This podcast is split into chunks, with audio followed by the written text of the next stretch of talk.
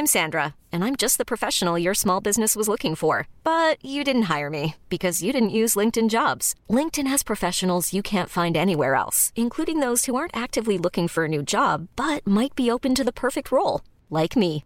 In a given month, over 70% of LinkedIn users don't visit other leading job sites. So if you're not looking on LinkedIn, you'll miss out on great candidates like Sandra. Start hiring professionals like a professional. Post your free job on linkedin.com/achieve today.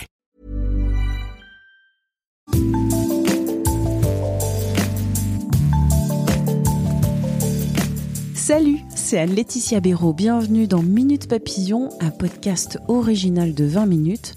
Aujourd'hui, on parle de sport. Pourquoi les Russes sont-ils si forts en natation artistique? Et les États-Unis au basket? Les Égyptiens au squash? Le sport a beau être mondialisé, il reste des nations qui dominent un, parfois deux, rarement trois disciplines. Prenez la France avec le handball et l'épée. C'est le fruit de culture, de politique, de pas mal d'argent et de beaucoup, beaucoup d'efforts. C'est ce que dévoile Guillaume Evin dans son ouvrage Petite histoire de domination sportive aux éditions du Rocher.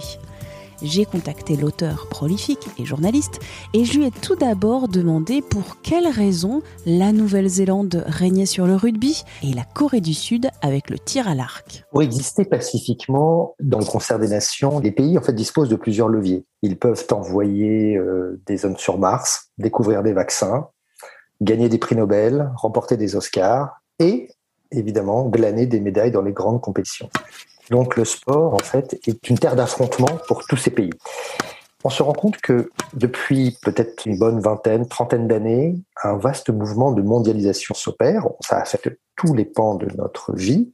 Et évidemment, ça rejaillit dans le monde du sport. On voit que beaucoup de disciplines sont maintenant euh, extrêmement concurrentielles. Je pense au tennis, à l'athlétisme, à la natation, où l'on voit que tous les pays veulent participer et de préférence gagner. Mais on va dire en parallèle de ce vaste mouvement de mondialisation, on constate que subsistent des bastions pour des raisons historiques, géographiques, culturelles, politiques. Certains pays ont investi beaucoup de temps, des moyens pour rester les maîtres de tel ou tel sport. Alors pourquoi? C'est à la fois vis-à-vis de sa propre population et de l'extérieur. À l'intérieur, ça permet grosso modo de flatter l'ego national et aussi de souder l'opinion dans un élan d'admiration collective. Les pays en ont besoin. On voit qu'en France, par exemple, les présidents de la République, je pense à Jacques Chirac ou Emmanuel Macron, n'ont jamais été aussi populaires que lorsque l'équipe de France a gagné la Coupe du Monde.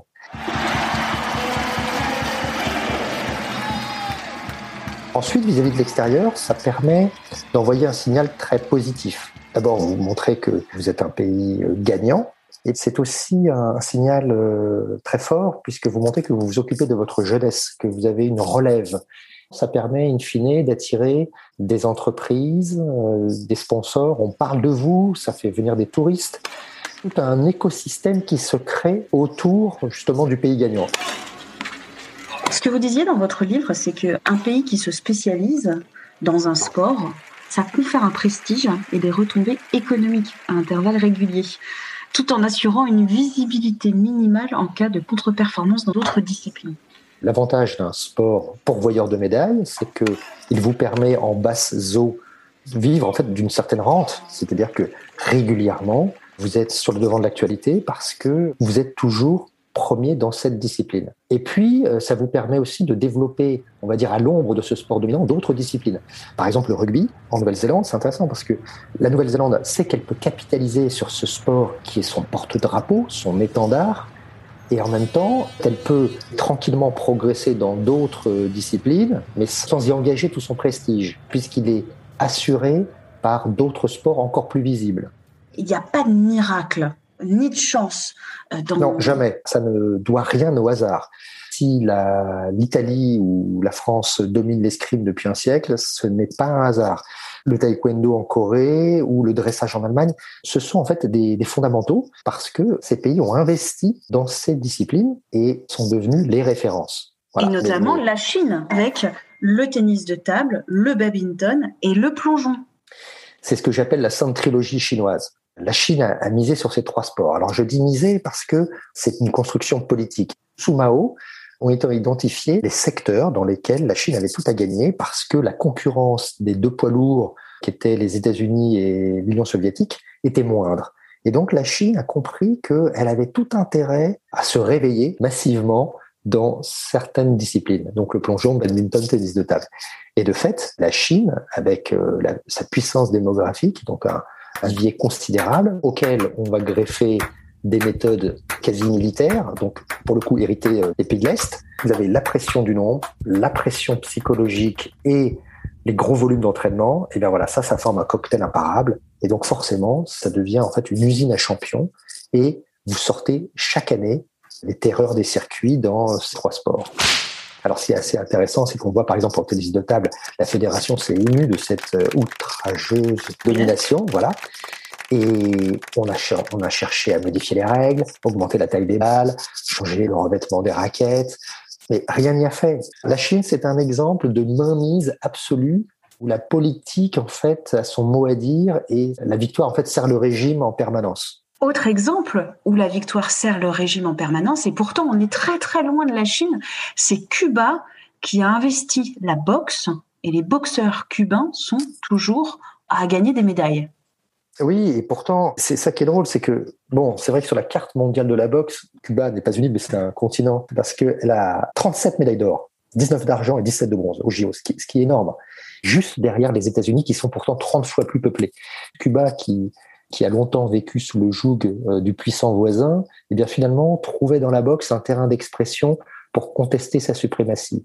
Et Cuba est devenue une terre de boxe. Alors, elle l'était déjà avant le régime castriste, et puis, l'arrivée de Castro, en fait, a finalement renforcé ce phénomène. Et le pays a fait de la boxe une sorte de bras armé sportif, enfin une, prolongation de sa vision euh, idéologique.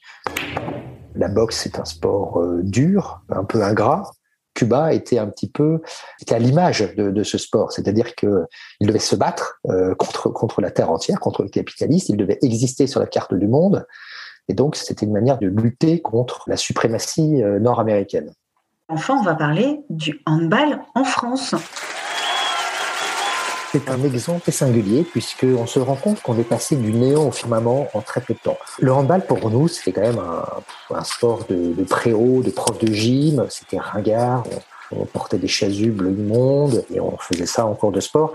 Mais la France n'existait pas, n'avait pas de palmarès. Et puis, à la fin des années 80, il s'opère quelque chose, c'est-à-dire que il y a une conjonction de facteurs.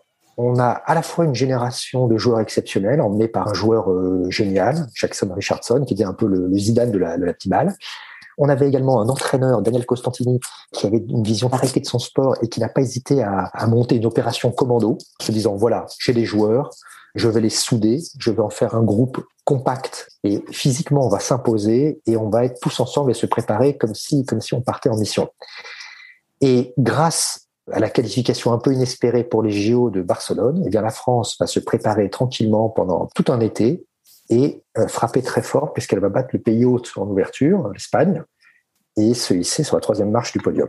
S'enclenche une mécanique vertueuse où la Fédé a astucieusement surfé sur le succès, mais l'a accompagné. Et donc, on a compris qu'il fallait placer l'équipe de France tout en haut. La France s'est appuyée sur ses territoires et départements d'outre-mer parce qu'elle a une richesse considérable. Et donc, elle a pu varier les morphotypes. Petit à petit, on a constitué en fait un, une ossature de l'équipe de France très très variée où tout le monde tirait dans le même sens. Et on a compris qu'en fait, il fallait renouveler par cycle cette équipe pour qu'elle continue de gagner pour éviter justement les fameux creux de génération qui sont si dommageables, où une nation, brutalement, après l'arrêt d'un groupe qui a tout gagné, laisse la place. Le handball, donc depuis 20 ans, c'est ce qui se passe, à savoir que il y a des jeunes joueurs qui intègrent l'équipe et les, et les anciens, en fait, les accompagnent jusqu'à ce que la relève soit prête. C'est cet amalgame qui fonctionne. Et c'est comme ça que le handball est devenu euh, un sport référence. Et logiquement, les jeunes générations ont voulu s'identifier à ces Français qui gagnaient et donc, eh bien, le nombre d'adhérents a augmenté, la, la Fédé a enregistré un boom euh, de, ses inscrits, la machine est auto-entretenue. Les résultats, si vous voulez, appellent les résultats. Si tout est bien géré, on, est parti sur un cycle long. Merci à Guillaume Evin pour cet échange. Minute Papillon avec son point d'exclamation, sa petite vignette bleu ciel, c'est un podcast actu de 20 minutes. Vous pouvez le retrouver sur toutes les plateformes d'écoute en ligne et sur 20minutes.fr à la rubrique podcast. N'hésitez pas à nous contacter, à nous envoyer des idées, des commentaires, des critiques à audio-20minutes.fr. On se retrouve très vite. D'ici là, portez-vous bien.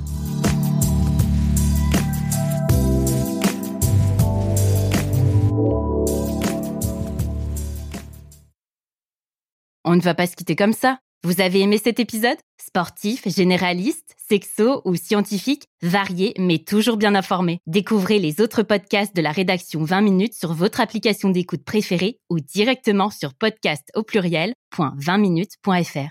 Et merci de nous avoir écoutés.